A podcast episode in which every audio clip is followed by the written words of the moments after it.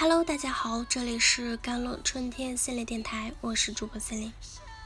今天跟大家分享的文章叫做《当你有了资本，有了成就，蝴蝶自来》。有句老话说得好，“人微言轻”，意思就是一个人如果没有身份地位，没有钱财时，你所说的话就会缺少分量，这就是现实。所以说。人在贫穷的时候要少说话，因为没有人会相信一个连自身温饱都解决不了的人，即使这个人说的是大道理、大学问，也不会有人相信。而一个人处在较低地位时，也不要去劝别人。没有能力的人说出的话是很难得到别人的认可。战国时期配六国相应的苏秦，是战国时期著名的纵横家。谋略家与外交家，可他在早年间却生活窘迫、穷困潦倒。虽拜鬼谷子为师，与臧真是同学，可却空有一身才华，却无处施展。在他到洛阳时，游说周显王时，身边的大臣看不起他，因而周显王便不信任他。于是苏秦西行至秦国。欲游说秦惠王兼并列国，并称帝而至，但秦惠王认为时机不成熟，而秦国刚处死商鞅，讨厌说客，并未采纳他的建议。苏秦依旧无功而返。接着，他便又向东到赵国又说赵王，又被赵王的弟弟因为苏秦没权没势，不喜欢他。也没有采取他的建议，即便是苏秦的家人，都在私下讥笑他，不知生产而成口舌之力，舍本逐末。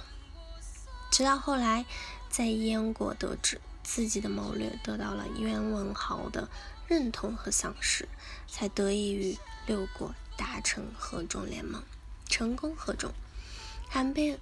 任命为合众联盟的联盟长，同时担任六国国相，佩戴着六国印章。苏秦成功后，当年看不起他的人全都换了一张面孔，苏秦的家人也匍匐在地，不敢仰视。苏秦感慨地说：“此一人之身，富贵则亲其，畏惧之；贫贱则轻易之，况众人乎？”啊！其实这样的事情，在生活中比比皆是，人性本就是如此的现实，所以我们始终都要明白，无论做什么事，先要自己有能力，做出成绩后，才会有底气说出的话，才能得到别人的认可。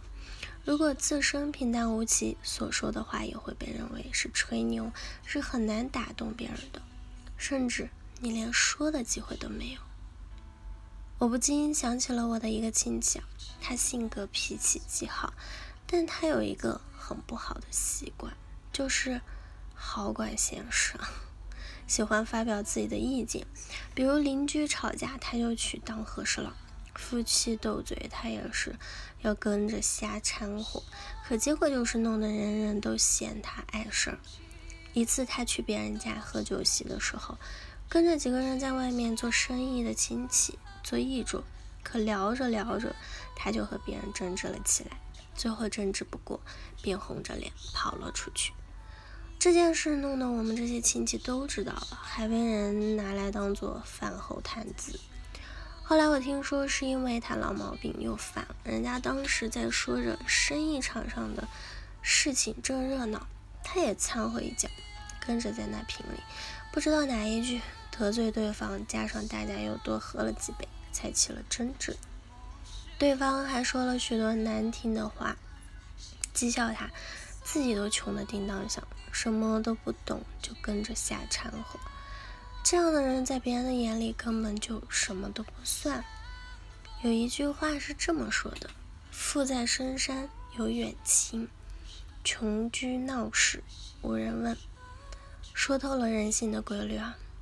如果一个人在贫困的时候要和别人保持一定的距离，即使再亲的亲戚，也不例外。一个人处在逆境当中，自身的温饱问题都解决不了，那么这个人所说的话，即便是大道理、大学问，也不会有人相信。人在穷困的时候，其实多的是要倾听，多去感悟，而不会要去山吹海啸、侃侃而谈。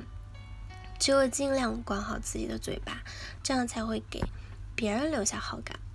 而口若悬河的人，只会引起更多人的反感。古人有这么一句俗语啊：“人穷别说话，位卑莫劝人。”这短短十个字，虽然看上去不近人情，但却是我们日常生活中不可不知的学问。一个人在穷困、位置低时，低调与暗中积蓄。才是王道。